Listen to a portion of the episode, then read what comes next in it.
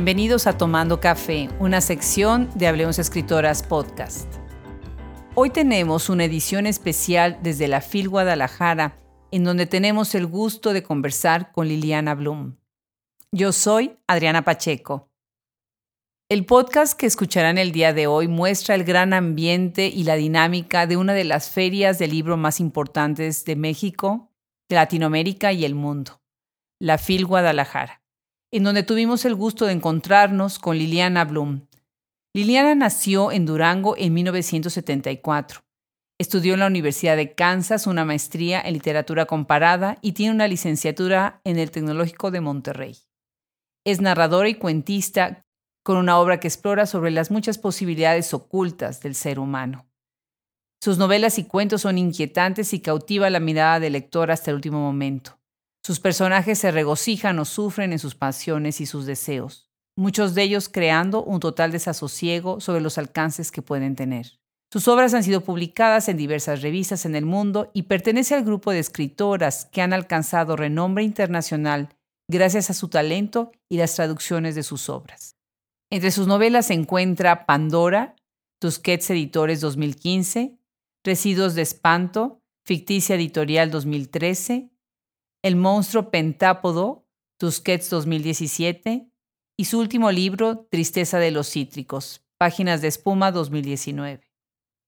Ha colaborado en diversas antologías como Atrapadas en la Madre 2006, El espejo de Beatriz 2009, El crimen como una de las bellas artes 2012, Óyeme con los ojos de Sor Juana al siglo XXI 2010.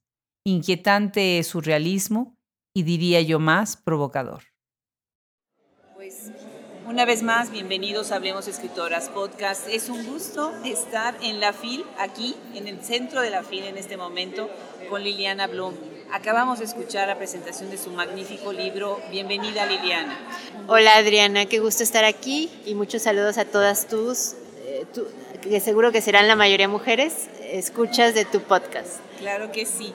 Bueno, pues yo sé que hiciste un largo camino desde Durango, ¿verdad? ¿Vives en Durango? Sí, vivo en Durango.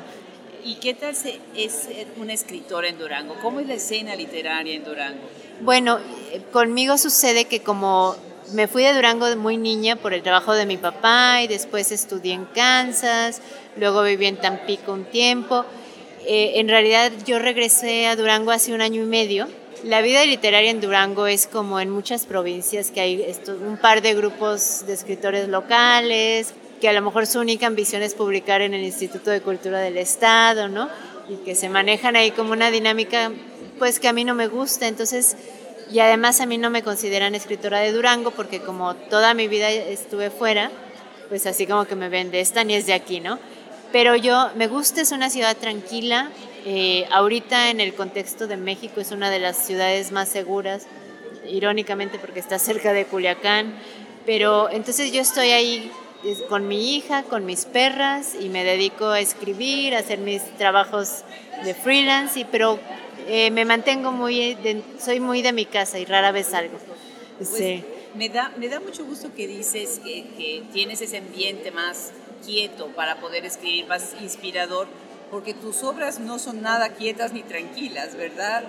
Sí, creo que soy una observadora de la realidad y siempre estoy mirando a las personas, preguntándome el por qué hacen lo que hacen o leyendo periódicos y notas de aquí, de cualquier parte del mundo, ¿no? Y, siempre es por qué los humanos hacen lo que hacen. Entonces, creo que esa exploración interna, y creo que se puede hacer desde cualquier lado, y creo que los seres humanos somos los mismos desde siempre, ¿no? Digamos, nos cambia el tiempo y el lugar y las, la tecnología, pero al final lo que nos mueve internamente no cambia y eso es lo bonito también de la literatura, que, que puede tener quizás 200 años y te va a seguir siendo cercana o te atañe porque toca esas fibras que son del ser humano y nada más, ¿no? Claro. Ahora, tú te mueves entre el cuento y la novela, que son dos géneros que dialogan entre ellos de alguna manera, pero, pero en el momento de la técnica son diferentes. ¿En cuál de los dos te sientes más cómoda y cómo fue la transición para ir de uno al otro? Yo empecé a escribir cuento y aunque no son muy conocidos porque están en editoriales independientes o de, institutos de cultura estatales. Tengo ahí como ocho libros de cuentos anteriores que digamos nadie conocía ni, ni circulaban y creo que me había llegado a sentir como más cómoda en el cuento. Y así mi ballena blanca siempre había sido escribir una novela, pero soy como, soy muy crítica de mí misma. Y entonces como a veces me ha tocado leer novelas muy malas de colegas nacionales, porque me sucede que yo leo mucho en inglés y nunca me ha tocado una novela en inglés mala. O sea, como siento que en Estados Unidos, para llegar a que te publiquen, eh, eh, se tienen que pasar mil filtros. Entonces, aún las novelas menos buenas tienen una calidad mínima, ¿no? O sea, nunca me ha tocado leer algo que diga yo, ¿por qué compré esto, no? Y en México sí. Entonces, uno de mis mayores temores era escribir algo que alguien dijera, esta mujer por qué la publicaron o no, qué, flojera, no pude avanzar, ¿no? Entonces me exigía mucho y tenía ya muchas novelas empezadas que nunca terminé porque perdí el camino, pero creo que además me ganaba esta aprensión, ¿no? Entonces em, empecé a observar mucho a Stephen King, que es uno de mis autores favoritos, aunque no sea muy literario, pero dije, a ver, Stephen King te puede dar un libro de 1500 páginas y no lo sueltas. Entonces yo decía, ¿qué es lo que hace que sea así? Que te engancha, Que te engancha. Entonces yo dije, al menos no voy a escribir una novela que cambie el mundo, pero quiero una novela que mi lector la termine de leer y a lo mejor lo deje pensando o le sacuda algo, o le remueva algo, ¿no? Pues me parece vital lo que dices, ¿no? Cambiar un poquito la, la, imaginación de esa persona, el mundo de esa persona cuando termina de leer el libro, como comentaban en la presentación hace un rato. Déjenme comentarles a quienes nos escuchan, estamos ahorita precisamente en las instalaciones del Grupo Planeta, quien acá generosamente nos tenemos un espacio, así que el ruido ambiental es parte del encanto de este podcast. Estamos tomándonos café en este momento con Liliana Blum, muy interesante. ¿Cuáles son realmente los elementos que tú cuidas en la historia? Antes de que entremos ya a las obras mismas, ¿cuáles son los elementos a los que más atención les prestas? Dos, principalmente el personaje y la trama, o sea, la historia. Y creo que son dos elementos que van eh, unidos, o sea, el, personaje y lo que lo motiva o lo que desea es lo que va a mover la trama, ¿no? Entonces para mí ya los diálogos, descripciones, eh, el contexto en sí puede ser accesorio. Yo no tiendo a, enfocarme demasiado en la ciudad o sino me interesan los mecanismos internos de los personajes y que suceda algo, o sea, que haya una historia que vaya avanzando y en el proceso el personaje cambia. Claro, pero hay momentos en que nos detienes al lector y nos dejas en vilo y ese suspenso es el que te hace no, no soltar el libro, ¿no? Déjame regresar un poquito a una obra tuya publicada en el 2008. Eh, me, me, interesó muchísimo este libro cuando yo lo leí, el libro perdido de Heinrich Bull. Ah, sí. Que tuvo una gran recepción a nivel internacional, o sea, tú eres una de las primeras escritoras traducidas ya a, a nivel de grandes editoriales en otros idiomas, ¿no? Y creo que esa fue una precisamente. Eh, ¿Cuál fue la manera, cómo fue la, forma en la que tú te hiciste visible a nivel internacional y qué significó para ti este libro en específico? Bueno, eh, curiosamente, cuando yo empezaba a escribir y justo en un punto de quiebre, cuando para mí que fue que consideré ya no seguir escribiendo más porque un escritor mexicano muy famoso, bueno, ahorita ya no tanto, que fue mi tutor del FONCA, me dijo, esto no es lo tuyo, mejor dedícate al hogar. No es verdad. Es verdad, sí, eh, fue como en el 2004. Yo tenía mi hija, tenía un año, yo solo tenía un librito de cuentos en una editorial muy chiquitita y sí me pegó muy duro y curiosamente había un chico japonés que se llamaba, bueno, se llama Toshiya Kamei, que estaba en alguna universidad en Estados Unidos y él me dijo, oye, ¿puedo traducir uno de tus cuentos? Y yo le dije, sí. Y entonces él empezó a, y me pedía más, y entonces los iba colocando como en pequeñas revistas electrónicas, pero en Estados Unidos, incluso creo que uno en Inglaterra, y entonces eso me salvó de no dejar de escribir porque dije, bueno, a lo mejor en México no les gustan mis cosas, Ah, porque muchos me decían, no, es que tú escribes puros temas de señoras. O sea, se asocia que si hay personajes femeninos, son así, hasta dicen de ñoras, ¿no? Y hay un desprecio muy grande porque pues todos los colegas hombres estaban escribiendo del narco, de la urbanidad del DF, de la violencia del norte, pues todos estos temas, ¿no? Y creo que fue esas traducciones al inglés que me salvaron, porque yo dije, bueno, quizás mis temas no gustan acá, pero hay al menos gente en Estados Unidos que le gustaron estos textos de señoras, ¿no? O de personajes de mujeres. Y precisamente una editorial muy pequeña que se llamaba Host Publications, que creo que está en, afincada en Austin, eh, vio un par de cuentos míos en una revista y, y, dijo, hay material como para un libro. Y entonces salió ese librito de cuentos en inglés que por ahí anda, ¿no? Pero ese fue como en cuanto a lo de la traducción. Y el libro perdido de Heinrich Boll, eh, hay un libro de Boll que me gusta mucho que es El honor perdido de Katarina Blum, pues porque por el apellido, a mí, me encantan las coincidencias. Y casualmente fue escrito en el 1974, que es mi año de nacimiento. No me digas. Entonces así yo dije, no, yo tengo que... Y bueno, es este tema de que esta chica pierde todo por un chisme, ¿no? Y entonces el tema de la pérdida es otro de mis obsesiones, de que hay cosas que nunca se recuperan, ¿no? Y yo quería escribir un libro en el que Katarina Bloom recuperara, pero nunca pude hacerlo. Pero entonces se me ocurre esta idea de un libro, que es ese, que va de mano en mano de varios personajes que tienen pérdidas en su vida, ¿no?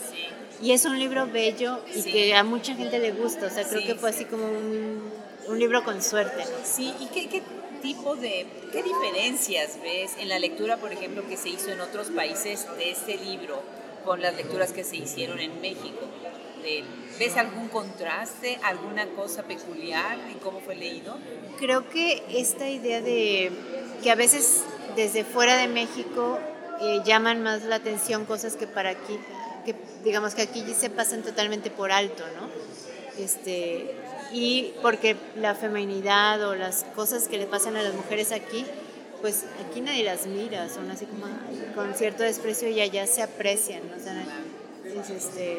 Liliana, eh, yo tengo que hacer una confesión, la tengo que hacer ahorita en público, en micrófono. A ver, eh, yo siempre he contado que la idea del podcast surgió precisamente porque de, de repente lee uno ciertas obras y cuando conoce uno a la escritora y oye uno la voz de la escritora, en ese momento como que no hay una coincidencia en el tipo de temas que manejan en las obras, de intensidad, de, de, los personajes, ¿no? Y bueno, tú eres una de esas inspiraciones. Eh, Marina Herrera, una escritora de Saltillo, y tú fueron las primeras que me hicieron, me dieron esa incertidumbre, esa inquietud de, de tenemos que darle voz a las escritoras para que no nada más las lean, las conozcan, las vean sus fotografías, sino además escuchen su voz. Tu libro de Pandora eh, me hace pensar mucho en Marina Herrera, porque ella también escribe, ella escribe un cuento, un libro de cuentos, pero el cuento que da título al libro se llama El cuerpo incorrupto. Y es precisamente de una mujer muy obesa eh, que es el objeto del deseo del hombre, ah, con el que finalmente se termina casando y ya no te cuento más porque de verdad es un libro que es un cuento que hay que leer, ¿no? Cuando yo leo Pandora, bueno, me fui de espaldas por muchas cosas, ¿no? Primero es la idea, ¿no? La premisa de del, del, libro, eh, esta idea del, del amor, del, deseo, ¿sí? Pero además de la perversión, ¿no? de cómo se normaliza una perversión, perversión platícanos eh, de este libro que además está yendo mucho en contra de lo que en Estados Unidos ahora se está llamando la fatfobia, que es precisamente la fobia a la, gente obesa, ¿no? Platícanos cómo surge este libro. Bueno, es curioso, surge cuando yo, yo estudié en la Universidad de Kansas y como ya sabrás, siempre los latinos nos juntamos, ¿no? Entonces en esa palomilla de latinos había también un español, que ni me acuerdo de su nombre, pero era guapísimo, pero así una cosa que dices, este hombre no es un Adonis, de, tendría que estar en Hollywood, ¿no? Y por supuesto que, digamos, gringas, mexicanas, todas las mujeres andaban tras él. Y él, curiosamente, siempre andaba con mujeres gordísimas, o sea, bueno, pues sí, que todavía caminaban, pero muy grandes. Y entonces pues nadie entendíamos, o sea, todo así, ¿qué es eso? ¿Qué es eso? Y eso fue en la carrera y bueno, se me quedó. Y años después me hice, cuando empezaba todo de lo del internet, o sea, que había estos chats muy primitivos, me hice amiga de un psiquiatra forense que trabajaba en Florida y entonces me gustaba mucho platicar con él porque le decía, platícame de tus pacientes. Y nunca quería, pero finalmente me iba soltando cosas. Y entonces a través de él supe que existía, existía esta parafilia, que bueno, en inglés se llama fiderism, ¿no? Y entonces, bueno, más adelante cuando ya había mejores buscadores, me metí a buscar y hay como un submundo de, de esta parafilia que no deben de ser pocos hombres, pero socialmente está, es un tabú, ¿no? A las mujeres, a los hombres les deben de gustar las chicas que parecen de Playboy, ¿no? O sea, eso es como lo que te están metiendo siempre, o las muy delgadas, y las mujeres tratan de estar delgadas, ¿no? Lo cual no tiene por qué ser. No, tiene por qué ser, pero en cambio ahí, ahí encuentras desde sitios para conocer gente, pornografía, fotos, poemas, cuentos, o sea, como todo un submundo. Y entonces me hizo clic y dije, claro, este hombre tenía esta parafilia, ¿no? Que, y entonces, y curioso, y entonces en Pandora hay este matrimonio que aparentemente tiene todo para ser feliz y son profundamente infelices porque digamos, la, no hay coincidencia sexual. La esposa era gordita cuando se casaron, pero ella cae como en este juego de la sociedad, de nuestra cultura, de que tienes que estar delgada, delgada. Entonces su misión en la vida es hacer ejercicio y bajar de peso, y mientras más lo hace, pues menos atractiva es para el marido que después conoce a Pandora, que es esta mujer muy gorda, y pues empieza ese triángulo amoroso Tremendo. Qué ironía, ¿verdad? Qué ironía, habiéndolo tenido, tenido en casa, ¿no? El cambio cuando conoce a la otra y despierta ese, ese deseo. Y esta idea de que en las relaciones, en los matrimonios, no nos decimos nunca las cosas, ¿no? Porque alguna vez en alguna presentación alguien me dijo, es que nada de esto hubiera sucedido si él hubiera dicho a su esposa, me gustan las gordas. digo, sí, pero en el matrimonio se callan el 90% de las cosas. Claro, y, especialmente las cosas que tienen que ver con los deseos más íntimos. Exacto. Bueno, Pandora, publicado por Tusquets, 2015, y también publicado por Tusquets un libro en el 2017, un libro que sacudió, sacudió a la literatura, ¿no? Raimundo Betancourt se convirtió en, en, la pesadilla de muchos, ¿no? Exacto. Un personaje bien complicado, eh, hecho casi casi con bisturí, ¿no? Eh, diría mi, mi, abuela, ¿no? Este, bordado a mano, con mucho cuidado. El monstruo pentápodo, ¿sí? Que este, en este libro tú estás tomando otra vez el deseo masculino, que es un tema que lo veo recurrente, ¿no? Este deseo masculino, aunque los hombres no tengan una voz fuerte para hablar de su deseo masculino, es muchos de esos personajes lo tienen sin, límite moral. Exacto. Están atravesando todas las fronteras porque se sienten entitled, se sienten que ellos tienen el derecho a tener ese deseo, ¿no? ¿De qué manera enriquece este deseo, el, relato que estás construyendo y de qué manera el hecho de que la esposa sea cómplice sí, le da una vuelta de tuerca a mí? bueno, el deseo masculino ciertamente lleva la voz cantante en las relaciones de pareja, ¿no? Y siempre lo que vemos son las mujeres tratando de complacer, ah, nunca es al revés, ¿no? Este, entonces, y esta cosa de que hay una mujer cómplice de algo tan terrible que es eso. Claro, ella primeramente es engañada, es totalmente manipulada, pero sí hay un momento en el que sabe lo que está pasando y sin embargo tarda mucho en actuar, ¿no? Y esa es una de las cosas que siempre me he preguntado, ¿no? Este, ¿por qué las mujeres eh, hacemos ciertas cosas o permitimos ciertas cosas en, en las relaciones? Y creo que es esta, esta cosa cultural que también se nos mete desde muy niñas, de que no está bien estar sola.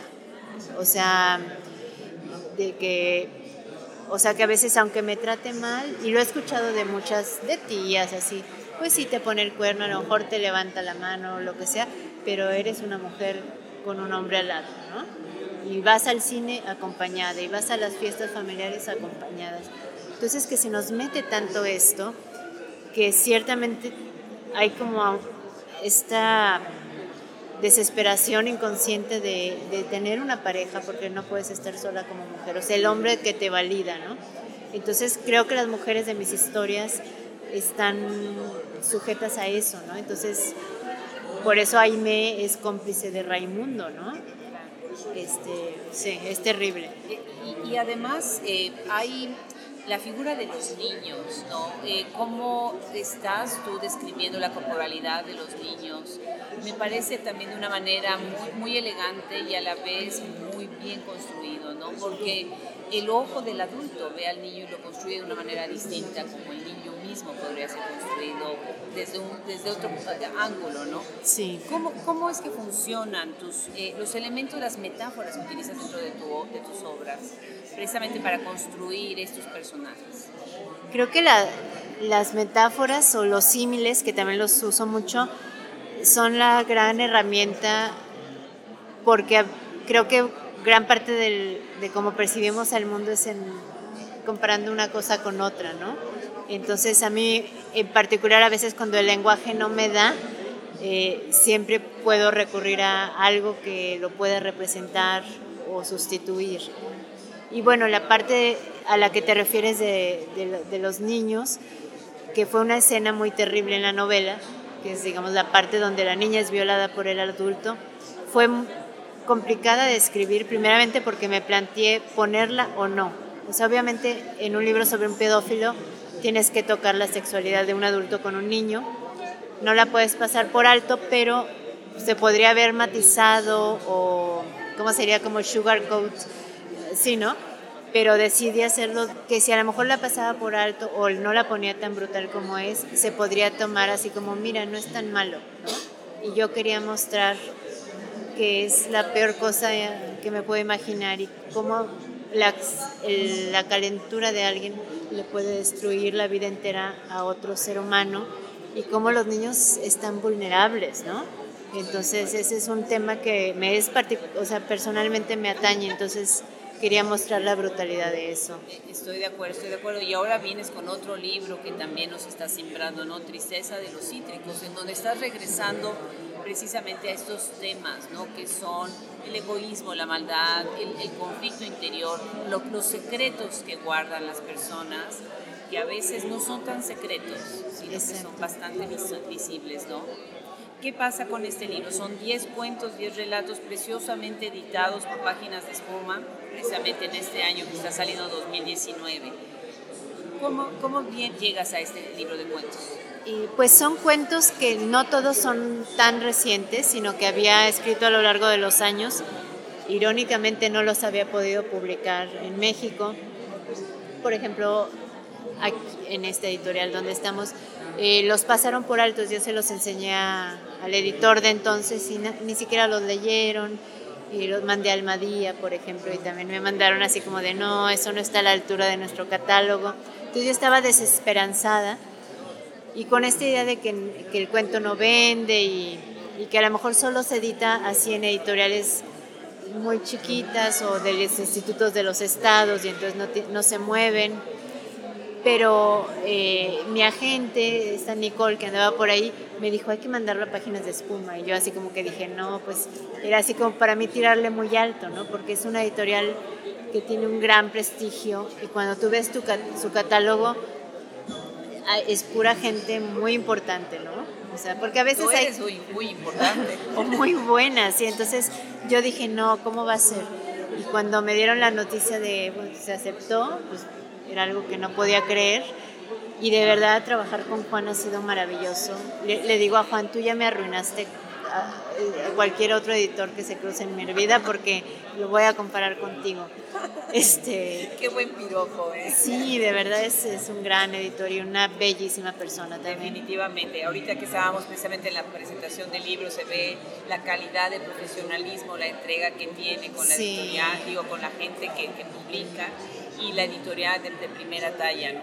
Déjame hablar de otra obra que me parece muy interesante. Cuando un escritor decide formar parte de una antología, eh, donde va a compartir un espacio con otros escritores, eh, es una decisión, es una decisión grande.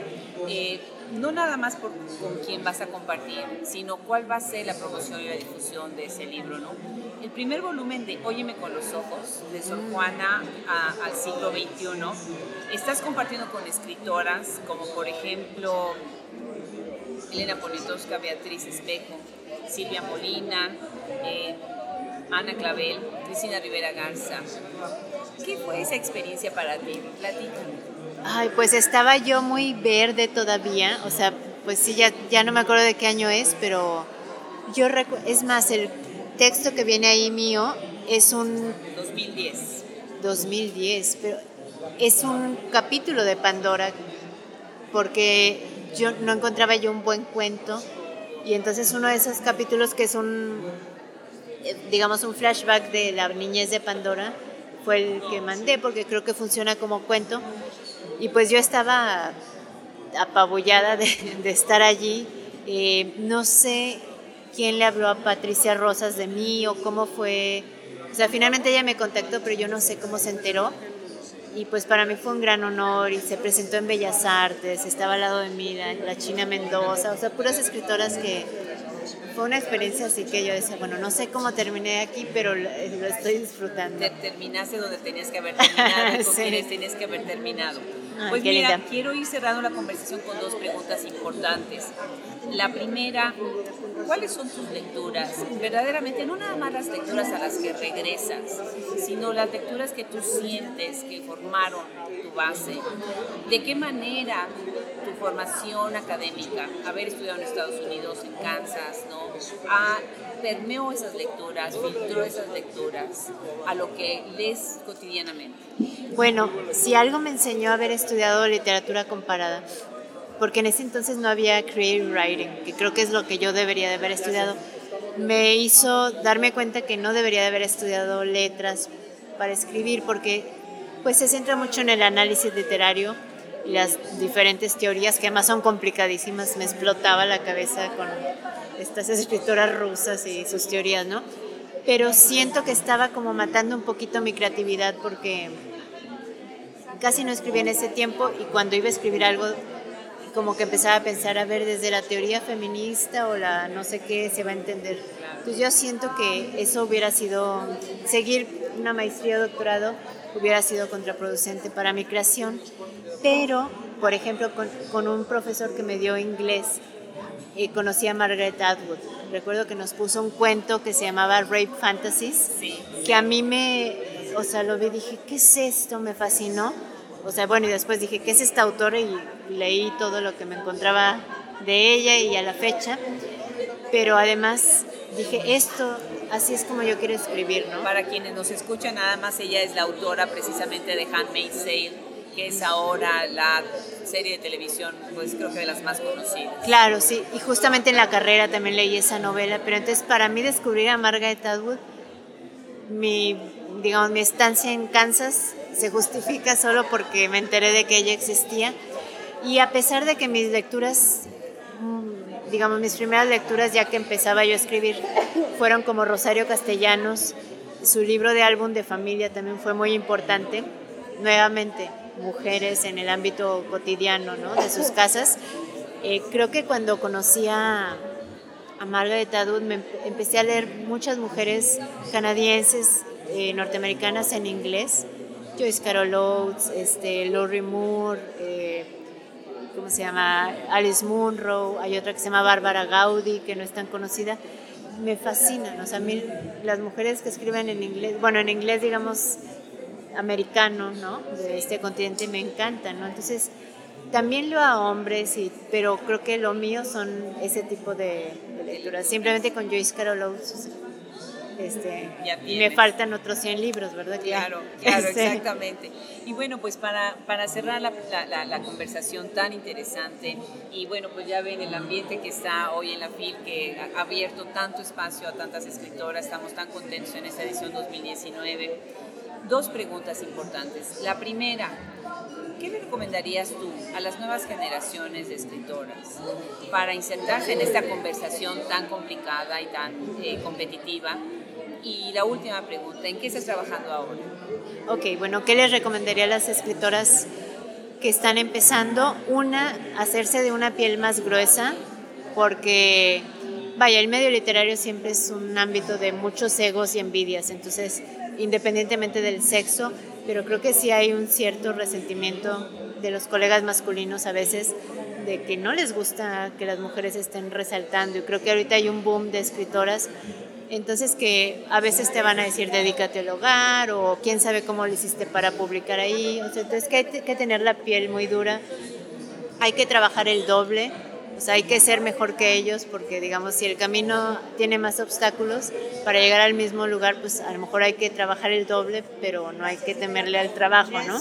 Este, y que lean mucho, lean lo que les gustaría a ustedes escribir, creo que esa es la, la mejor lección y que sean pacientes porque esta es una carrera que pueden pasar 20 años y no ves frutos, pero de repente se van juntando todas las piedritas y ya tienes una carretera, ¿no? Qué buen consejo. Pero que digamos el éxito, si es que llega, nunca va a llegar de, la noche a la mañana y si llega hay que cuestionarlo porque, como dicen, nada bueno, es demasiado bueno para ser verdad, ¿no? Entonces hay que tomar la vía certera, aunque sea más lenta. Claro, con los pies en el, en piso. Sí. ¿Y qué estás trabajando ahora, Liliana? Bueno, terminé una novela que ya está terminada, pero sale el próximo año. Eh, creo que va a salir en Sex Barral, que es también muy fuerte, o sea, en la línea. Creo que va a hacer que el monstruo pentápodo y Pandora parezcan muy... Cosas de niños. O, sí, o muy light, así, ¿no? Oh, Entonces va, a estar fuerte, es también una protagonista mujer, ¿no? Y ahí viene por ahí, sí bueno, el título creo que se va a llamar Cara de Liebre, ahí para, saldrá como a mediados del próximo año. Y ahorita también estoy trabajando, pero apenas empiezo, un proyecto de cuentos, eh, como lo mío ha sido el realismo hasta ahora, quiero experimentar un poco con lo sobrenatural, claro, también en una parte oscura, pero entonces es una nueva colección de cuentos.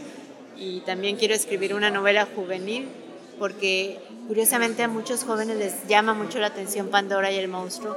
Me han leído en muchas prepas y siempre tengo como muy buen como contacto con los jóvenes y entonces dije, tengo que escribir una novela para jóvenes a ver si les gusta, ¿no? Pero, y ahora que mencionas el título de, de, lo que viene, otra vez los animales en tu obra. Exacto, tengo, me fascinan los animales, bueno, los mamíferos, porque luego con los insectos y eso no, pero los mamíferos me encantan. Increíble. Liliana, un verdadero gusto. No sabes qué emocionada estaba de tener esta conversación. Eh, gracias por hacer el espacio. Ay, eh, este va a ser un, un, episodio de Tomamos Café, tomando café en un lugar ruidoso, pero felices y orgullosos de tener a una escritora mexicana que está atravesando las fronteras. Ay, muchas gracias, Serena, y encantada, y qué bueno que lo hicimos aquí, aquí y ahora. sí.